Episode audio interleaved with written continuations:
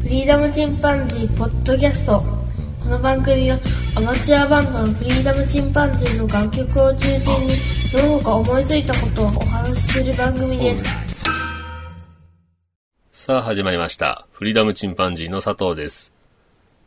え前回はトークとそれから音楽も流してますね。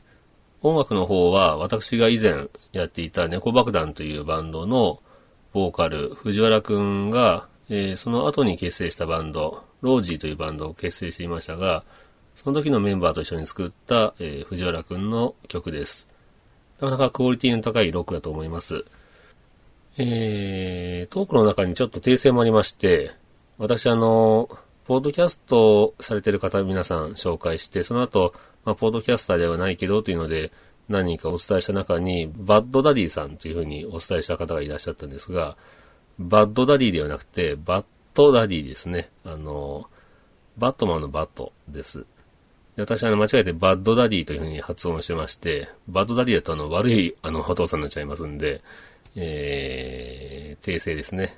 バッドダディさん。で、このバッドダディさんは、バッドダディモービル放送局という、アメコミを中心に、えーご紹介されている番組をされています。ですね。で、アマンさんからご指摘いただいて、バッドダディさんは、ポードキャストもされてるよというので、で、聞かせていただいたんですが、ちょうど最新回が、パシフィックリムというハリウッド映画ですね。だったんで、僕このパシフィックリム期待せずに実際見て非常に面白かったので、えー楽しく拝聴させていただきました。えーパシフィックリムね、あのー僕が気になったのは、司令官がね、途中で演説をするんですけど、そこで、まあちょっとした山場なんですけどもね、演説する直前に、中国人の双子が操縦するロボットが出てきまして、で、怪獣にね、あのやられて、どう考えてもまあその二人は亡くなったんですけど、で、我々は何人の仲間を亡くしたというふうに演説されてるんですけど、その亡くした仲間のね、人数の中に、その中国人の二人の、まあ、人数がね、カウントされてないんですね。おやおやと思って、同じね、アジアの、日本人のロボットを操縦してるロボットっていうの出てこなかったんで、で同じアジア人で、なかなかかっこいいロボットだったんです。あの、4本手があるような、えーアシュラみたいなね、あの、ロボットだったんですけど、派手に怪獣にやられまして、で、おいおいカウントしてねえよと思ってね、そういう、まあ、突っ込みどころもあるところが、まあ、ちょっと、アメコミ要素的なとこもあるんですかね。わかんないですけど。まあ、大体映画って突っ込みどころは必ずあるんで、まあ、君の名はにしろ、スターウォーズにしてもですね、そういう突っ込みどころっていうのを突っ込むのが、まあ、ある意味ではファンの楽しみではあるんでしょうけど、うん、まあ、このパシフィックリム、ロボットものの実写ですけど、なかなかね、あの、ダッサいロボットだなと思って見てたらですね、だんだんかっこよく見えてくるんですね。あれはなかなかいい映画です。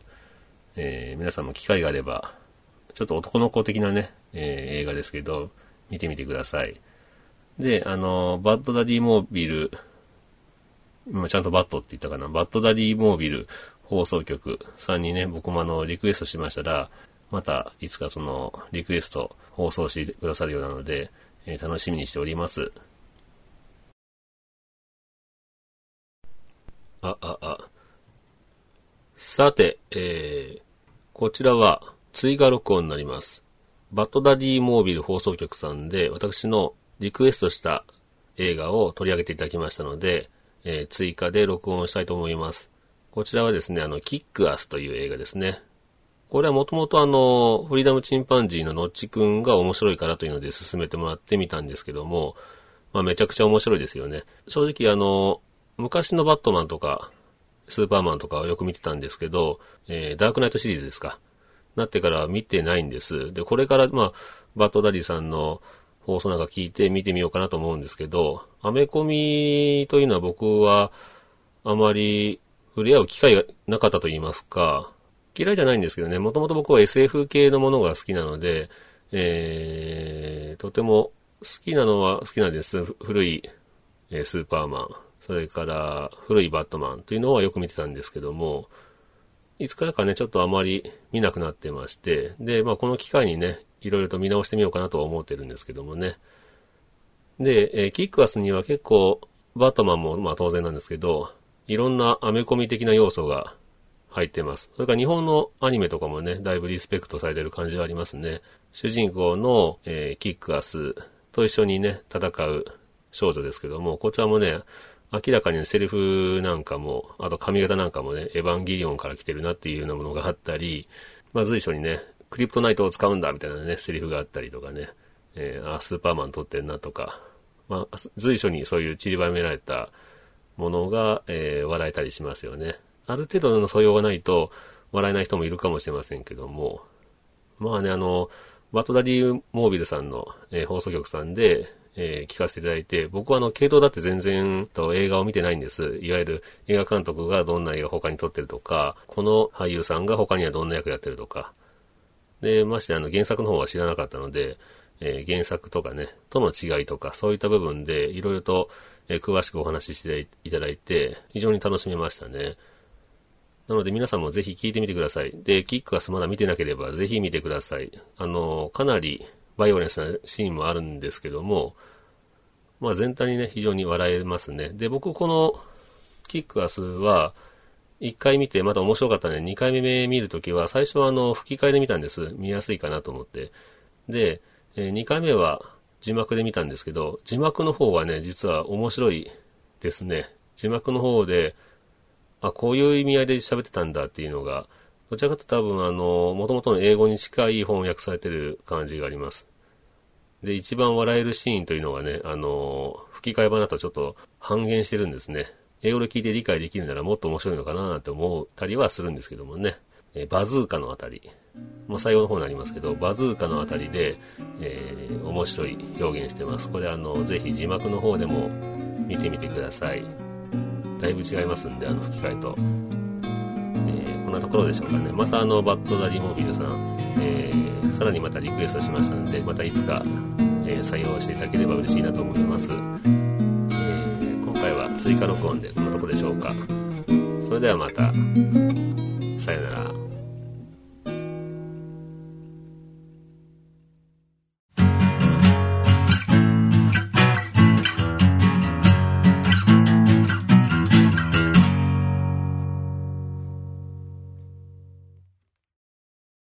本ちゃんのミニバスケット講座その2です。よろしくお願いします。よろしくお願いします。はい。前回はどこまでやりましたっけ？オフェンスの順序のところまでやって、うん？オフェンスの考え方、それから？オフェンスの順序の順序までやったかな？はい。前回はオフェンスの考え方とオフェンスの順序まで教えてもらいましたけども、今回はオフェンスの基本です。オフェンスの基本はミート。その1。ミートを押してください。サークルランって何？サークルランとは、回りながらパスをもらって、うん。もらう。うん、もらうこと？それから、ターゲットハンドは？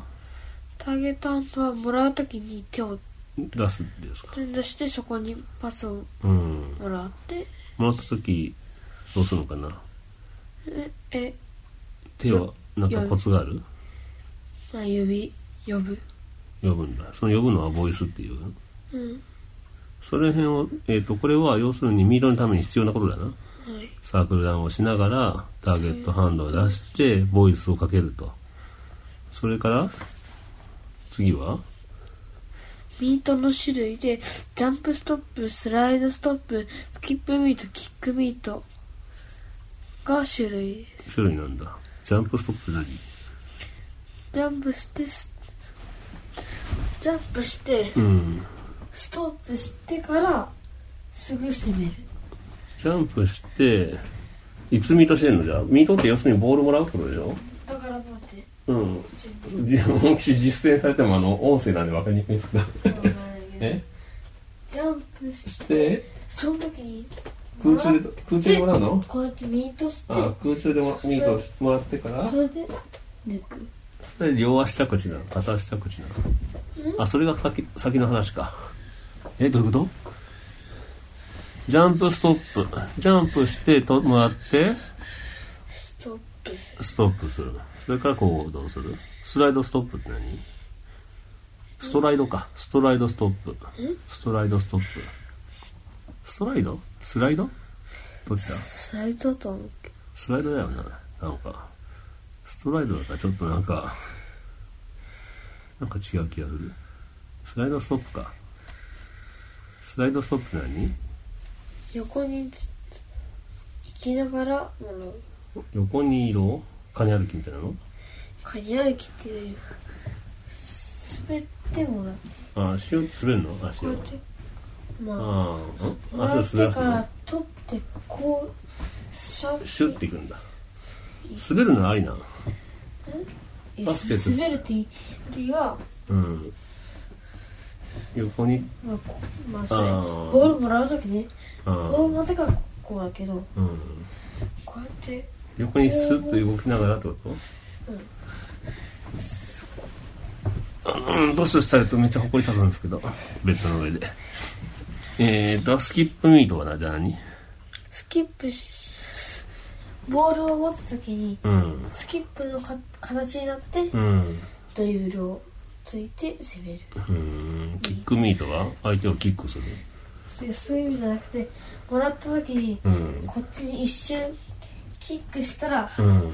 こっちにあのそのキックした方に行くから発想でで逆にあいあキフェイクの一つか。キックでフェイクしてああ。はい、キックしてキックして、でそっちに行くかと見せかけてってやつね。はいそもそもミートって、え次何？ボールミートって書いてあるけど、これ何？ミートボールのこと？いや 美味しいよな、ミートボール。じゃないよ。うんでもボールミートは違う。いやそれでもボールミートリングミートリングルックの順番でうん。ボールボールを取るうん。まあサークルランうん。サークルランターゲッのボイスで、うんえっと、ボールミートをしてうん。それからリングの方に正対してあリングの方に向かう、向かうってことね。体を向ける。それからリングを見てうん攻める、うん。それ一連の動作そのものがトリプルスレットなのかな？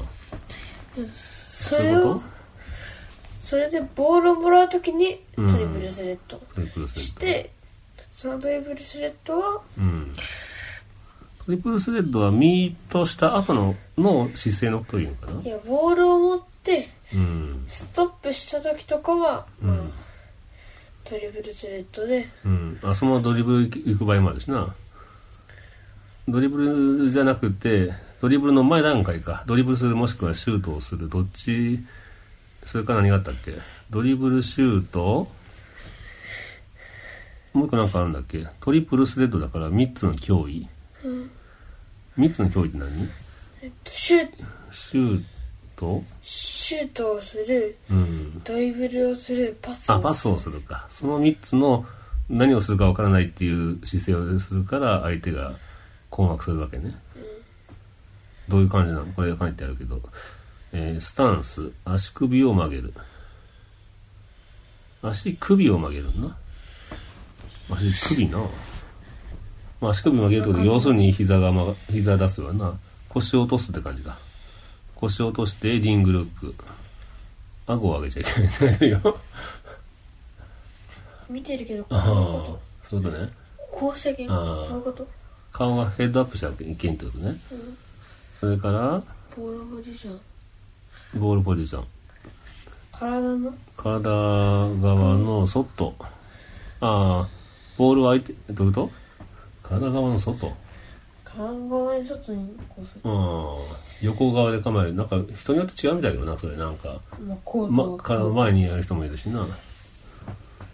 あとは、指の向き。指の向きは上にで手首返し手首返し。手手首をこうこうしてああ、たこれを返す持ち上げた感じにするんね。要するにパスもらったままの姿勢に近いわけだな、手首なんかはな。かかとを軽く浮かす。だって普通にやっとったら動きにくいから最初から瞬時に動けるようにね。もうかかとをあ、それね、あの、陸上で走る時もそうよ。あの、後ろ体重、かかとに体重かかってたら速く走れんから、走り出しの時ね、用意スタートっていう時に、一回ね、あの、つま先で立ったらいいんよ。そしたらつま先側に重心いくでしょ。そのままゆっくり足を、かかとを下ろしていって、前重心に行ったまま、スタートでドーンと出した方が、もう0.1、2秒早いと思う。速くなる。それで。なるほどね。うん、うん、うん。で、えー、それから、シュートをする場合か。シュート、あ、3つあるもんな。シュート、もしくはシュートのためのドリブ、ドリブル。もしくは味方のシュートのためのパス。この3つあるわけね。ドリブルを行う目的は3つあります。まず最初はシュートに行くうん。時にドリブルですでシュートうん。まで行って攻める場所を変える、うん。まあ、例えばえ上の方にいる時に、うまあん。トップなんですけどうん。そこから、えっと、フォワードうん。に、えドリブルして、うん攻める位置を変えてからミドルシュートだったり、うん。そういう時にドリブルでツードリブルって何？ん2回をも2回ドリブルするだからもらって12で、うんフォワードまで行って、ああ、ドリブルつって2回つくってことね。うんダム、ダムと。でボールを運ぶバックコートからフロントコートに、うん。えっと、バックコートっていうのは自分のコ自分の攻めるコートじゃなく自分のコート、守る方だと？うん。守らん、入れられたら困るリングがあるとこ？自分の自分のチームのコート。うのん。まあ、それは、ハーフの、うんえっと、そのコートから敵の敵陣に入るっていうかね。まあ、当然だわな。そっちに運ばんと意味ないわな。それでドリブルうん。で、ドリブルを終了する目的っていうのはシュートをするときとあとパスをするときシュートにつながるパスうん。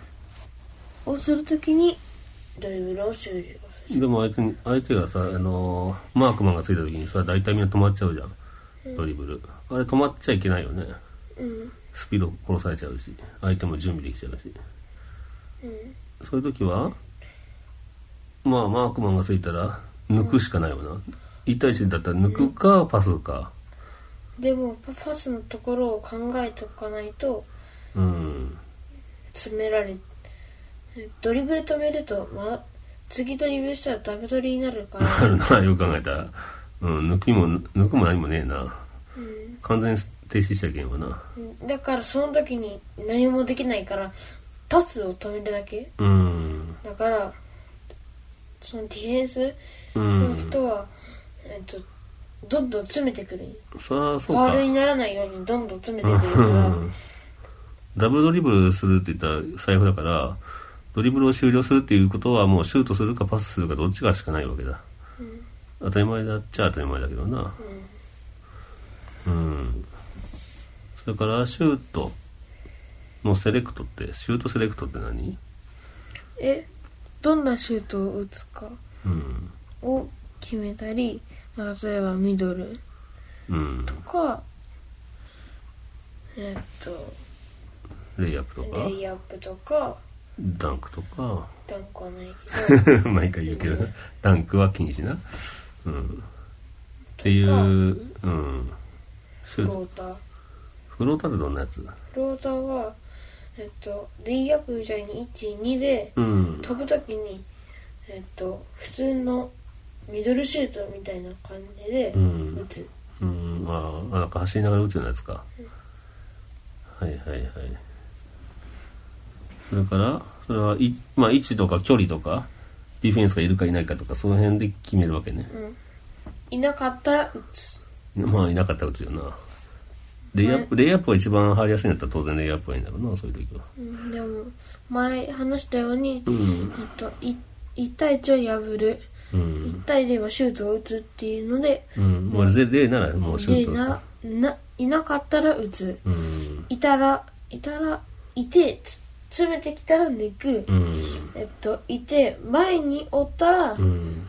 えっとまあその時によってはえミドルシュートを打つ、うん。シュートを打つ打ったりする。うん。あとはシュートしようと決めた場合はシュートビジョンっていうのがありますけど何ですかシュートビジョンどどういうプロセスでうん。シュートを打つか。うん例えばミートかうんミートしてシュートを打つかうんドライブしてレイアップ行くかドライブっていうのはドリブルで、え攻めるうんのドライブで、まあ当然ドリブルが一回も止まってないっていうのは前提だけどなそれな。それでミドルシュートかレイアップかストップジャンプかうん。を決めてうん決める。決める？決めるがセレクトじゃないの？決め決めるっていう？まあビジョンを持つってことね。どうやっていこうかなっていうのを想像していくってことね。考える。それからそのために何が必要なの？スペース。のスペース。確保。確認が。うん。そのためにはタイミングが必要。うん。タイミングを測るってこと？そのためにタイミングを測る。スペースを確認する。スペースを確保する。それはまあ一歩下がってな間開けてからシュートでもいいし横にずれてとかね。もしくはフェイク入れて騙しといて打つとかね。いろいろあるよね。うん。うん。じゃあ、おえーミニバス講座2回目もオフェンスの話。前はオフェンスの考え方と順序。今回はオフェンスの基本ということで、えー教えてもらいました。まだまだあるのかな？オフェンスの基本は。オフェンスは多分10くらいまであおるおでまだ多分まだ3つぐらいしか言ってない。しかもまだディフェンスもあるからディフェンスはまだ違うお話ですね。まあ、とりあえず点取らないといけないからね。はい。今日の大会はどうでした？試合は。え、3試合あったで。うん、き昨日もあって、うん。その昨日は3試合あって3試合とも全部負けたんですけどうん。それでも、えっと、今日はうん。全部勝って交流の部うん。では1位になってた盾をもらいまし盾をもらった？たもらいますげえな。頂上と盾を、へえ。頑張ったね。うん、活躍はしましたか？うんそんなしてない もうちょっと積極的に行った方がいいよってお母さん言ってたよ。ね。頑張って切り込んで、活躍してくださいね。はい活躍してくださいね。はい。じゃあ、今日はこのところで終わりましょうか。はい。じゃあ、ポンちゃんでした。さよなら。さよなら